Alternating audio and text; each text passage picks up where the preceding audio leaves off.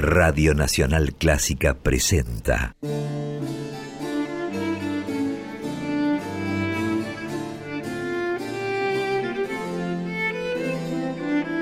Clásica en La.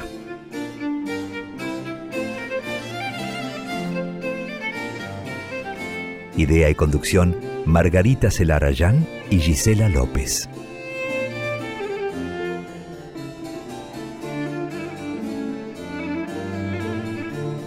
Hola, ¿cómo están? Comenzamos Clásica en la, como cada jueves a partir de las 18. Hacemos este espacio dedicado a las trayectorias, creaciones, historias de compositoras y de directoras de todos los tiempos. Somos dos las conductoras a cargo de este espacio. Yo soy Margarita Celarayán y mi compañera, mi socia, mi coequiper es Gisela López. ¿Cómo estás, Gisela?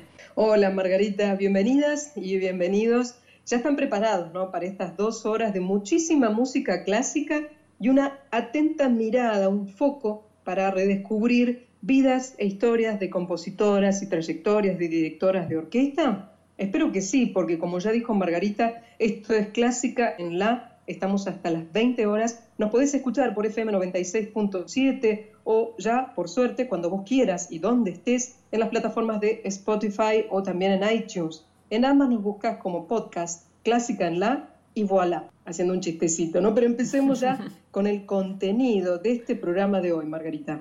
Sí, Gise, empezamos como hacemos desde que comenzamos con este ciclo en marzo del año pasado. En la primera hora nos dedicamos a un recorrido histórico. Veníamos este año renovando un poco esa estructura y dedicándonos a ejes temáticos, a géneros musicales, pero cada tanto vamos a volver a las biografías musicales, ¿no? Al recorrido de la historia de una compositora del pasado y a compartir, por supuesto, música escrita por ellas. Y la historia que vamos a contarles hoy comienza en los últimos años del siglo XIX en Irlanda.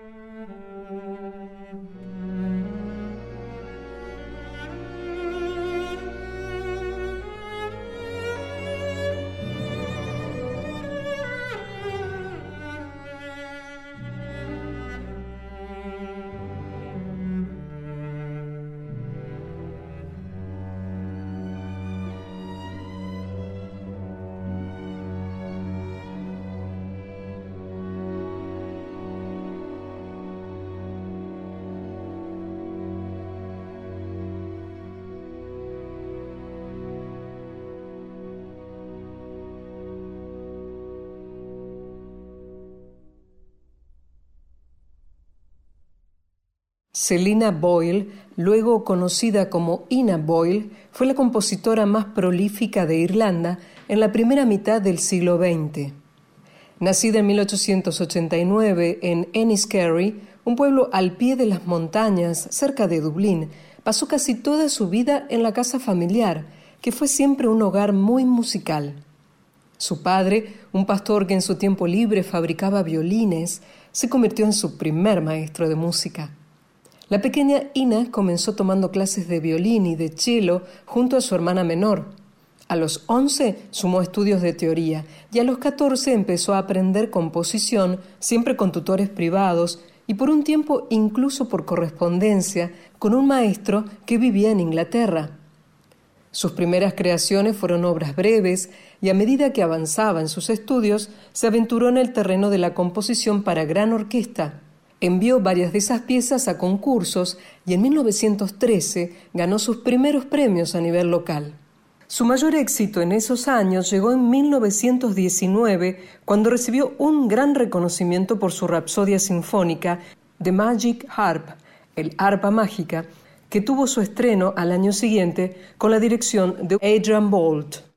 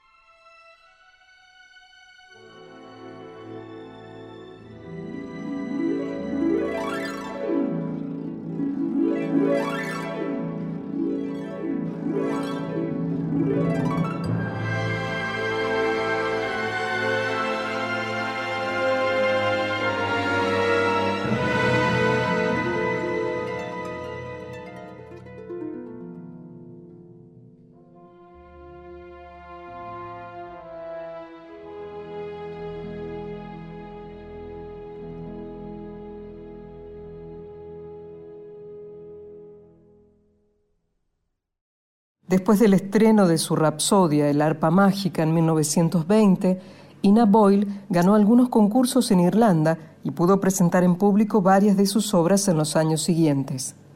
En ese mismo periodo le escribió una carta a Ralph Vaughan Williams, el aclamado compositor británico, para solicitarle tomar clases con él. Así fue como, a partir de 1923, Ina viajó periódicamente a Londres para estudiar composición con Vaughan Williams que con el tiempo se convertiría también en un gran amigo. Durante esa etapa, por primera vez, Ina tomó contacto con otros músicos, como su colega Elizabeth McConkie, que la animaron a seguir difundiendo sus creaciones. Pero aunque envió sus partituras a directores, cantantes y editores, Ina Boyle recibió más indiferencia y rechazo que aceptación. Esa falta de reconocimiento debe haber derivado en fuertes frustraciones, su maestro Vaughan Williams comprendía esas dificultades y en 1937 le escribió, Creo que es muy valiente de tu parte seguir adelante a pesar del poco reconocimiento. Lo único que puedo decirte es que a veces ese reconocimiento se demora, pero llega.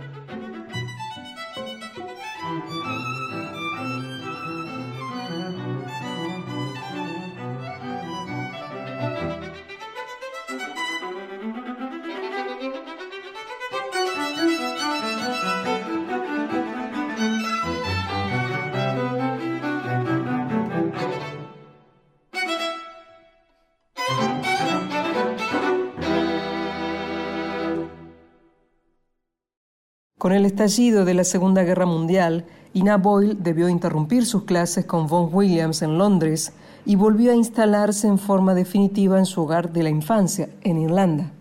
Esa reclusión en una zona periférica y la falta de vínculos con actores de la vida musical de las principales ciudades de Gran Bretaña perjudicaron enormemente la trayectoria de Boyle, que pasó casi toda su vida artística alejada de los epicentros culturales de toda la región. Mientras tanto, el interés y la buena recepción que la música de Ina Boyle había recibido en los años 20 fue decayendo hasta reducirse por completo en los inicios de la guerra.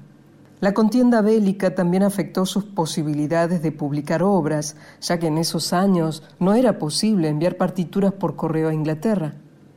Sin embargo, a pesar de los obstáculos, Ina siguió componiendo y pudo dar a conocer algunas obras más.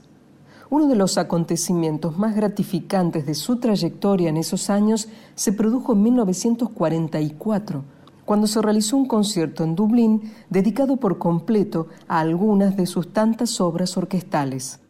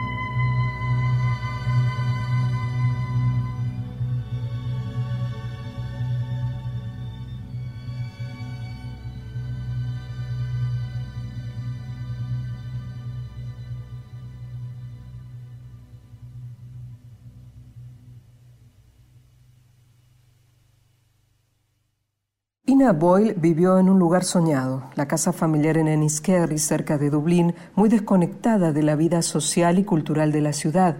Era una persona solitaria y su círculo de amistades fue siempre muy reducido.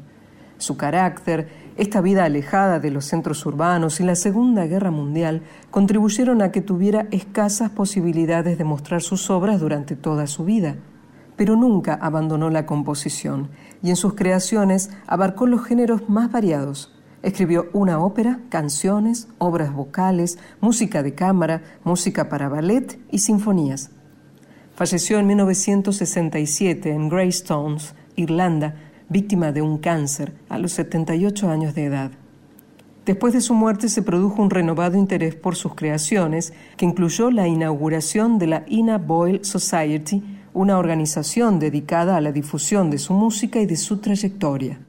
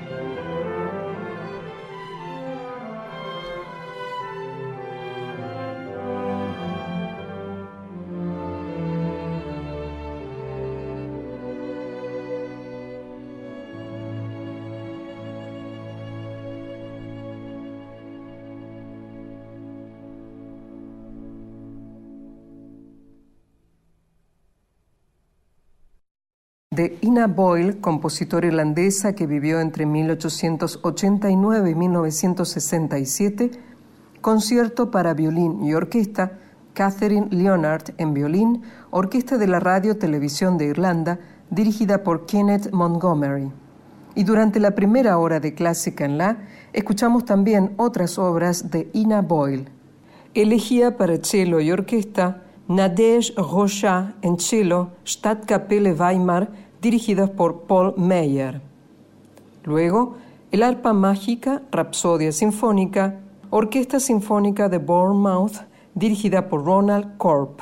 Además, el tercer movimiento del cuarteto para cuerdas en mi menor, versión Chiral String Quartet. Y finalmente, el primer movimiento de la Sinfonía número 1, Orquesta de la Radio Televisión de Irlanda, dirigida por Kenneth Montgomery.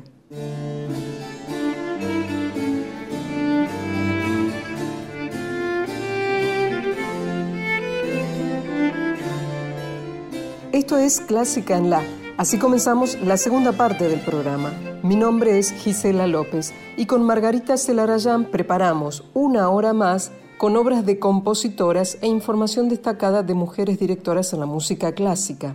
Antes de ir a ello, te recuerdo, les remarco que en nuestras redes sociales, Twitter, Facebook y también en Instagram, nos encontrás y podés seguirnos al buscarnos así, arroba en la clásica, en la clásica, todo junto, minúscula, nada raro. Y como te he dicho antes, nos reconforta cuando algunos de ustedes se toman ese minutito para seguirnos, para poner su like, el me gusta en cada posteo o un gracias más cercano también a aquellos que nos comentan respecto a los programas. Eso realmente nos estimula muchísimo, nos agradecen porque mm, conocieron alguna compositora que no tenían visto, que empezarán a buscar después de terminar el programa. Realmente eso nos estimula, sobre todo a Margarita, que, quien es la que hace la búsqueda exhaustiva de nuevo material para proponerte a vos y a todos ustedes donde escuchen. Y esa es la segunda cuestión. Si no llegas al programa de cada jueves entre las 6 y las 8 de la noche por la radio, seguro nos vas a estar escuchando en Spotify o en iTunes cuando te quede cómodo, a la hora que vos quieras, en el lugar donde vos tengas ganas, el fin de semana. En fin, busca podcast clásica en la, tanto en la plataforma de iTunes como en la de Spotify, y ahí tenés tranquilidad de escuchar cuando quieras, como quieras, nuestro programa. Cada emisión habitualmente al día siguiente ya, gracias a la gestión de Radio Nacional Clásica y de todo el equipo que está detrás de cada entrega de material de todos los programas de la radio, contamos con esa posibilidad. Ofrecerte a través de iTunes y de Spotify, escuchar cuando vos quieras el programa Clásica en la.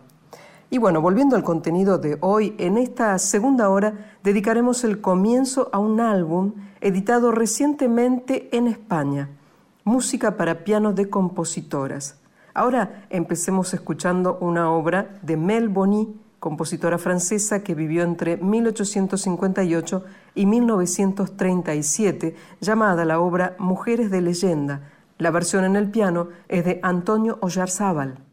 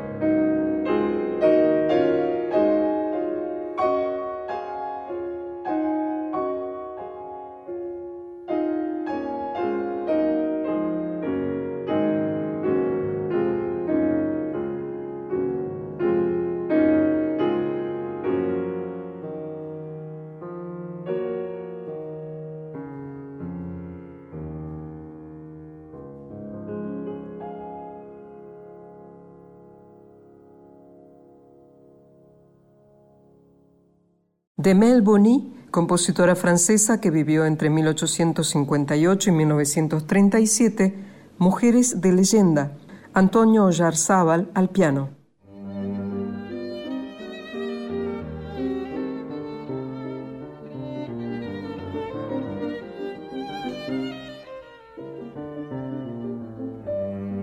En Clásica en La y como anticipaba Gisela López vamos a dedicar una parte de la segunda hora del programa de hoy a un nuevo álbum, un disco editado recientemente con obras para piano de compositoras interpretadas por el pianista español Antonio Ollarzábal. Es un disco que se titula La Muse Oubliée la Musa Olvidada, y fue editado hace muy poco por el sello Ips Classical. Según el texto incluido en el booklet de este álbum, el proyecto de la Musa Olvidada lo que busca es recuperar la noción original de Musa como diosa poderosa vinculada especialmente al arte de la música, una musa generadora en primera persona de obras de arte valiosas y no una compañera del hombre creador, que fue la idea de Musa que se reprodujo durante los últimos siglos. Este disco del pianista Antonio Yarzábal incluye obras de 13 compositoras, la mayoría de ellas también pianistas, en un rango histórico que abarca desde el barroco francés con Elisabeth Jacquet de la Guerre hasta los primeros años del siglo XX, con obras vanguardistas de la estadounidense Ruth Crawford Seeger. También hay música de compositoras más difundidas como Lily Boulanger, Germaine Taillefer, Clara Vick Schumann, Fanny Mendelssohn y también de algunas prácticamente desconocidas como Manazuka y Lucía Garuta. Hace un rato escuchábamos de este disco una serie de piezas para piano de Mel Bonis, y ahora vamos a compartir música de Emiliana de Subeldía, que fue una pianista y compositora española que vivió entre 1888 y 1987.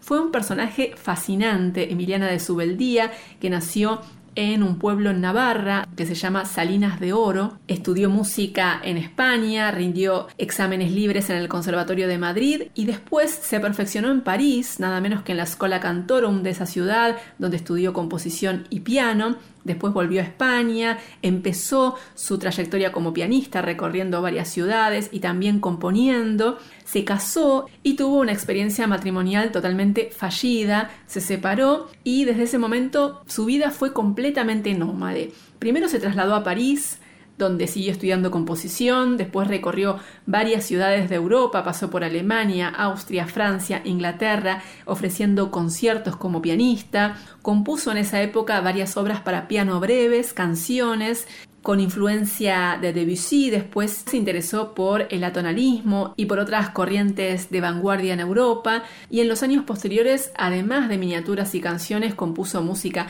para coro, obras de cámara, obras orquestales, incluyendo sinfonías. En 1927 falleció la madre de Emiliana de Subeldía y a partir de ese momento ella sintió que ya no tenía nada que la atara a España.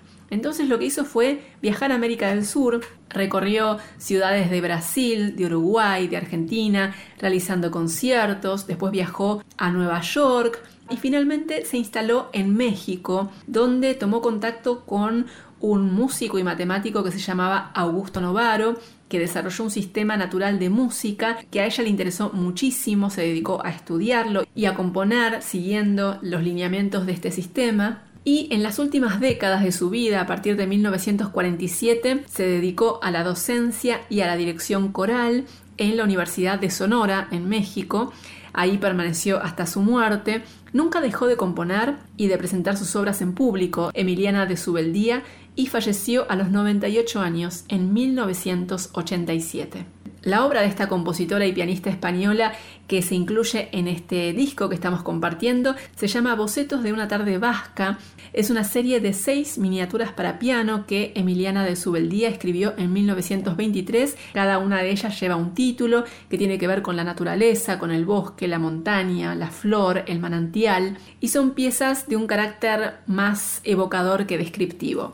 Vamos a escuchar entonces estos bocetos de una tarde vasca de Emiliana de Subeldía, compositora y pianista española que vivió entre 1888 y 1987 de este álbum La Musa Olvidada por Antonio Ollarzábal en piano.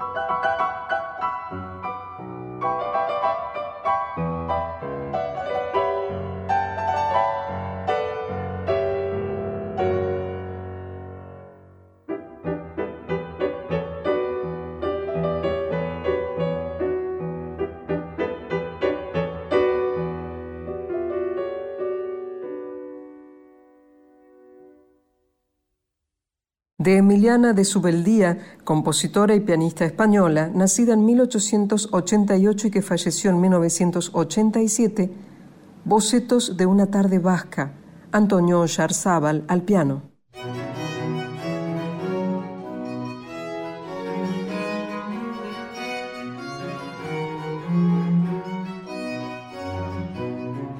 Seguimos en Clásica en la hasta las 20 por la 96.7 y ahora es momento de una charla, de una entrevista con una notable directora argentina. Ella es Andrea Fusco, que desde 2007 es la directora titular de la Orquesta Sinfónica de la provincia de Corrientes, además de directora del coro de la Universidad Nacional del Nordeste. Está en línea en este momento para conversar con nosotras a propósito de su trayectoria, de su recorrido y también de cómo está viviendo estos momentos junto a la Orquesta Sinfónica de Corrientes. Hola Andrea, ¿cómo estás? Te saluda Margarita Celarayán desde Radio Nacional Clásica de Buenos Aires. Hola, muchas gracias por el llamado. Un cariño también a toda la audiencia. Andrea, vamos a empezar por el principio. Me gustaría que nos cuentes cuáles fueron tus primeros vínculos con la música y cómo surgió tu interés por la dirección orquestal.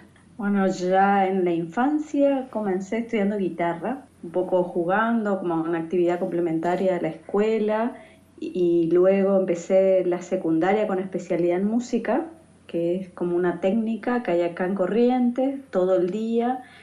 teniendo distintas experiencias, así como matemática, lengua, coro, piano. Y en algún momento hice algún curso de dirección coral y ahí empecé a descubrir que mi verdadera pasión estaba más hacia el lado de los grupos, no tanto la guitarra, que era un trabajo bastante solitario, sino a descubrir la maravilla de los timbres, de los colores, y me fui perfilando para ese lado. Cuando terminé la secundaria, bueno, decidí dedicarme profesionalmente a esto y, estudiar, especializarme en la dirección tanto orquestal como coral. Y te graduaste, ¿no? En la Universidad Nacional del Litoral, en dirección orquestal y coral, y después recibiste varias becas que te permitieron viajar y perfeccionarte en el exterior. ¿Cómo fueron esas experiencias? Esas experiencias fueron enriquecedoras. Siempre fui muy inquieta. Yo soy de Corrientes, estudié en Santa Fe, viajaba a estudiar eh, con el maestro Sorcia en Rosario, por ejemplo, a tomar clases en su momento. Luego con el maestro Bensecri a Buenos Aires. Eh, esa, para la gente del interior es bastante común eso de estar todo el día dando vuelta en Buenos Aires para ir a tomar una clase y volver y con todo lo que implica eso. Y en algún momento hice algún curso que estaba auspiciado por la Embajada de Suiza y el premio era unas becas. Y así fue que conocí al maestro Brem. Realmente fue una experiencia enriquecedora que me abrió la cabeza, no solo en lo musical, sino en la perspectiva de, lo que es la tarea del, director, de los proyectos, de la función que uno tiene que tener en relación a su lugar, a su contexto, a su tarea en, el lugar del cual, al cual pertenece. Y así es que, bueno, fui esa vez y después en algún momento vi un llamado a una beca en el diario de Presidencia de la Nación y me inscribí para otra instancia de perfeccionamiento también con el maestro Brem en Suiza y Eslovaquia era la parte práctica y bueno, gané y, estuve una segunda etapa trabajando con una orquesta de Europa del Este. Realmente fueron experiencias muy, muy, muy enriquecedoras que me, traje una mochila cargada de proyectos a mi país y a mi lugar de, trabajo. ¿Y qué fue lo que más te impactó de esas experiencias, como nos contabas en Italia, en Suiza? ¿Qué fue lo que más te marcó? Mm, tal vez el decir todo el, camino o las posibilidades, las cosas que hay para hacer, cómo trabajar, cómo encarar. Nosotros muchas veces pensamos que en Europa tienen todo resuelto y tienen también tal vez otros problemas o los mismos y bueno, los encaran de otra manera. Seguramente siempre tienen más recursos que nosotros, pero no importa.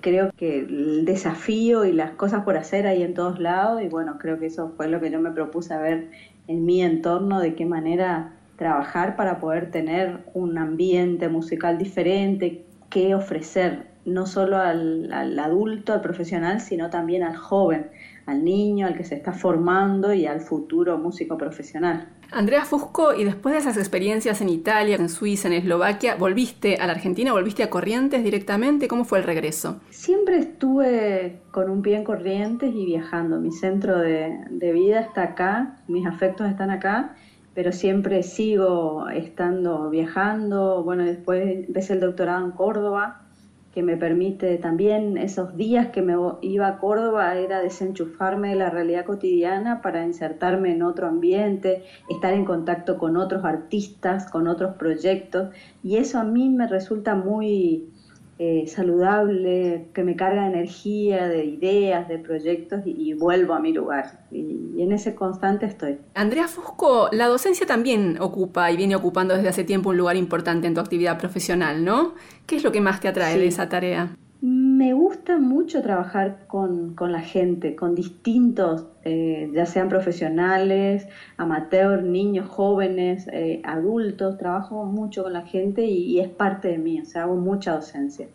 Y me, hace bien toda la parte del coro, por ejemplo, que es un coro amateur eh, trabajamos mucho y hay estudiantes eh, universitarios de distintas carreras, de distintas provincias, y se arma como un ambiente, un clima muy saludable. Un trabajo totalmente diferente a la Sinfónica, que es un organismo profesional. Claro, claro. Con otras problemáticas, con otros desafíos, con otros proyectos, como, cada, como que cada cosa tiene su, su perfil y hacemos, por ejemplo, mucha tarea de servicio a la comunidad con todos los grupos y eso también es parte de, de ese enriquecimiento mutuo, no una, una, orquesta que sea solo para que la gente la venga a ver al teatro, sino una orquesta que va al hospital, una orquesta que va a la cárcel, una mm. orquesta que sale a la calle y que está al servicio de la comunidad. El perfil que, que hemos ido dando en estos años ha, ha, cambiado o ha tratado de estar más presente en, en la comunidad y en aquellos lugares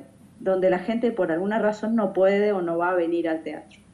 Eso que nos contás, Andrea Fusco, es, fundamental, ¿no? El vínculo de los músicos y particularmente de los organismos, como puede ser una orquesta como la Sinfónica Provincial de Corrientes, el vínculo con la comunidad, que es fundamental y que muchas veces se pierde, ¿no? Totalmente. Nosotros disfrutamos de esos momentos, porque, por ejemplo, nos pasa que cuando tocamos en la calle, el vínculo con el público es mucho más cercano. Cuando uno está en el teatro no ve la cara, pero cuando está en la calle y tiene al público sentado a tres metros, a dos, ve todas las reacciones, tiene un vínculo distinto, la gente se acerca a hablar con los músicos cuando termina el concierto y eso hace que sea mucho más eh, humano el, vínculo, en el sentido de que uno está en contacto directo con, la gente. Y así también cada vez nos desafiamos y decimos, bueno, a ver, eh, estrenos, por ejemplo, estrenos de compositores actuales, vivos compositores que muchas veces no saben, nunca escuchan su obra. Entonces nosotros trato de un concierto por lo menos de, estrenos por año se hace, desafíos nuevos, música electrónica, música popular, tratar de ir eh, rompiendo un poco las estructuras y eso nos mantiene eh, como vivos y alertas y activos a todos.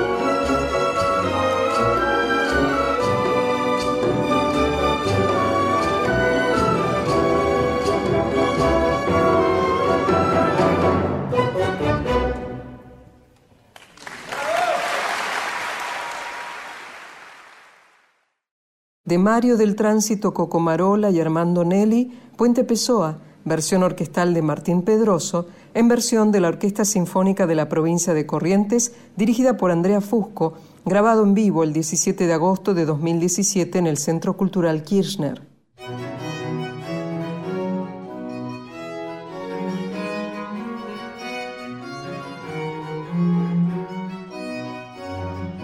Estamos conversando con Andrea Fusco, desde 2007 directora titular de la Orquesta Sinfónica de la provincia de Corrientes. Andrea, recién nos contabas acerca de las experiencias de la orquesta con la comunidad, con el vínculo con la comunidad, tocando, por ejemplo, en hospitales, en plazas, al aire libre. ¿Cuáles han sido los mayores desafíos en todo este tiempo, desde 2007 que comenzaste a trabajar como directora titular con la orquesta? ¿Cuáles fueron los mayores desafíos de asumir la dirección titular de un organismo como este?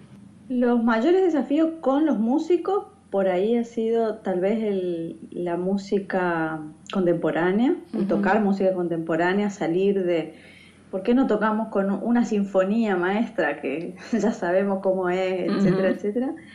Tocar música contemporánea, estrenar cosas, mezclar con la música eh, popular o la música que no es del todo, eh, qué sé yo, tradicional. Eso ha sido los, principales desafíos. Y hacia afuera, mm, tal vez, eh, no sé, ir a, tocar a Buenos Aires, por ejemplo, elegir el repertorio adecuado para ir a tocar al CCK por ejemplo, prepararnos para esas cosas. Que hicieron un concierto, recordemos, en, porque estamos compartiendo justamente momentos musicales durante la entrevista de ese concierto, fue en 2017, ¿no? Que realizaron ese concierto con música del litoral. Exactamente, decíamos, ¿qué, ¿qué llevamos a Buenos Aires? ¿Qué podemos llevar distinto de otras orquestas que nuestra música? Entonces fue una decisión de decir, bueno, a ver, hagamos un repertorio que sea original y que podamos hacerlo bien con un, con la realidad que tenemos, porque nos pasa también que no tenemos una orquesta completa, nos faltan instrumentos o, a veces eh, eh, un mismo músico es mucho más flexible en el sentido que toca distintos instrumentos, eh, entonces nos permite de esa manera poder abordar distintos repertorios. Entonces nuestra orquesta es una orquesta relativamente chica, y, con esa realidad trabajamos. A veces no tenemos tal instrumento y bueno, lo reemplazamos por otro o adecuamos, etcétera, etcétera. Cosa que a una orquesta grande eso no le pasa. ¿Cómo es habitualmente, en circunstancias habituales, la actividad de la orquesta? Después vamos a hablar puntualmente de lo que es eh, en contexto de pandemia, pero habitualmente, ¿cómo es la actividad de la orquesta? La rutina. Normalmente nosotros ensayamos a la mañana y tenemos un concierto en el teatro cada dos o tres semanas y algunos espectáculos eh, fuera de esa, de esa temporada de teatro, digamos. Y siempre me planteo eh, un, un, programa o un ciclo de música clásica académica. Tratamos de hacer una ópera por año, o una ópera cada dos años, pero por lo menos intentar hacer una ópera por año, algún sinfónico coral, alguna gala lírica algún espectáculo eh, que nos permita hacer formación de público para las escuelas, por ejemplo. Eh, algún programa de extensión a la comunidad, esto de ir a distintos lugares, salir y bueno, el Vera fuera del Vera se llama el ciclo en general que estamos en la calle, en la, antes de la pretemporada, cuando el teatro está cerrado, se corta la calle principal donde está el teatro, se arman la vereda los músicos y el público en la calle.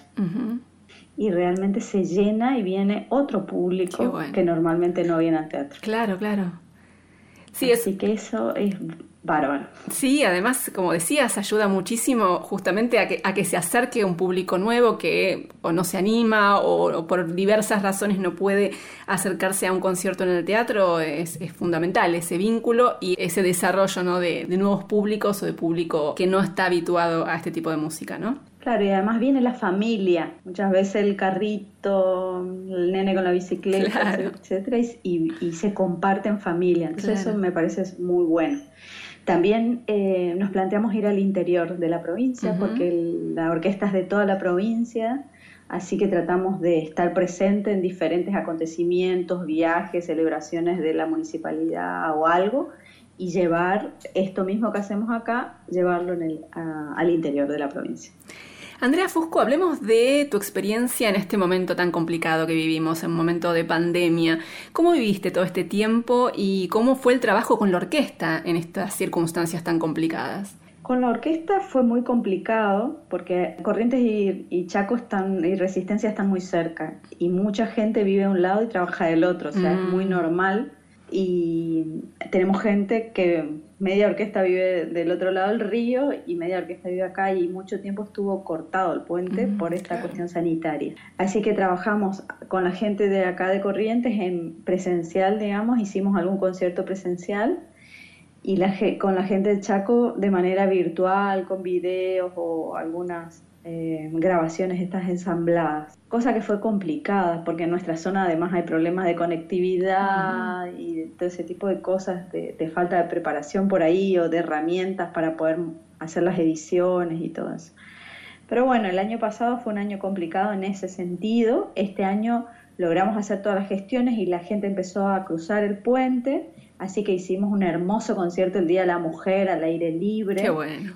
Y, estamos trabajando para hacer todo al aire libre. Hacemos ensayo al aire libre, conciertos al aire libre y estamos tratando de, de aprovechar esta etapa acá mucho mucho tiempo del año hace bastante calor. Mm. así que tratar de aprovechar todo lo que se pueda a estar bajo las estrellas digamos. Claro claro. Eso es, mm, es, buenísimo no porque de alguna manera es transformar un obstáculo las trabas y las dificultades que, que plantean esta pandemia en algo positivo que es justamente mantener a la orquesta cerca de la comunidad, en la calle, ¿no? Exactamente, sí, sí, realmente. Y la gente necesita, está ávida mm, de tener contacto. Así que nos pasa que en los ensayos se, me llena de público. Le digo, no, pero hoy es ensayo, ¿no?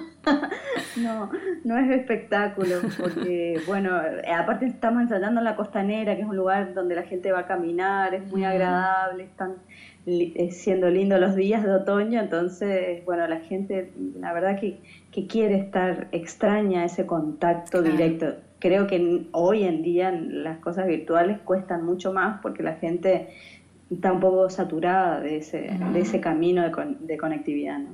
¿Y cómo fue para los músicos ese regreso a la, actividad en vivo después de tantos meses de distancia y de virtualidad? Una alegría. Las, las primeras veces que volvimos a, ensayar juntos decía, qué bien que me siento, mm. cuánto se extrañaba, qué bien que nos hace. Claro. Eh, costó un poco, ¿no? Sí, claro.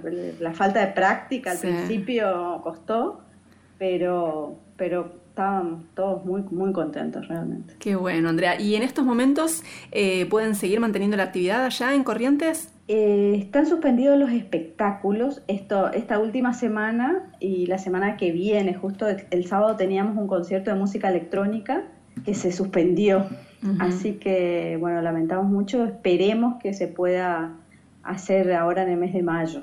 De todas maneras, los ensayos sí los estamos haciendo porque están está controlado, digamos, somos poquitos. Claro, con un buen protocolo. Eh, estamos trabajando de todas maneras con, con orquesta reducida, o sea, de toda la cuerda toca un violín primero, un violín segundo, una violonchelo con trabajo para reducir y así achicar la cantidad de gente. Y bueno, con la distancia, los protocolos y estando al aire libre, estamos trabajando.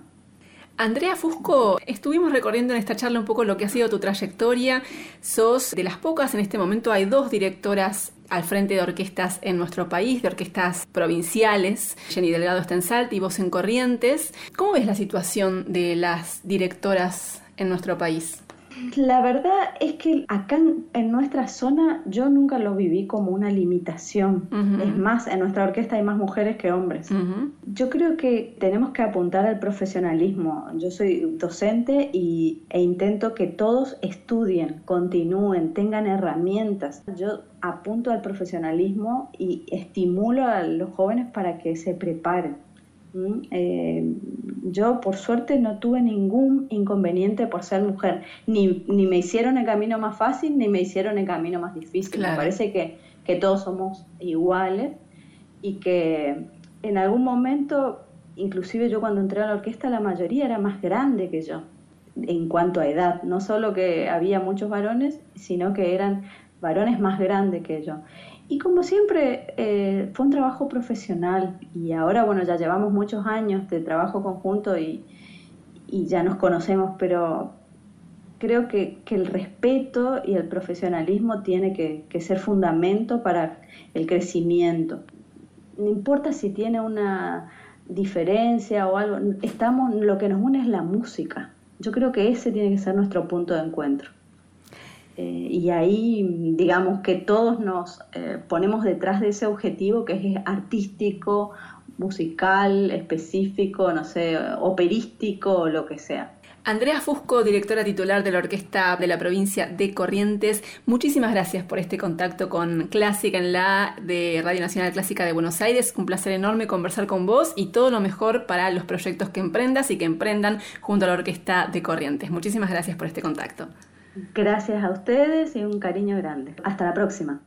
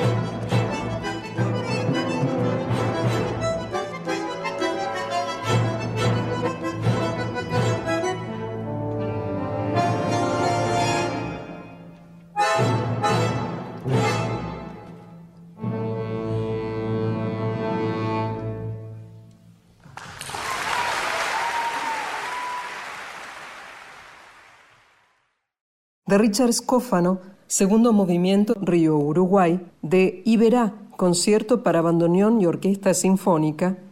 Aquí la versión de Richard Scófano en bandoneón, Alfredo Minetti al piano, Orquesta Sinfónica de la provincia de Corrientes, dirigida por Andrea Fusco, grabado en agosto de 2017 en el Centro Cultural Kirchner.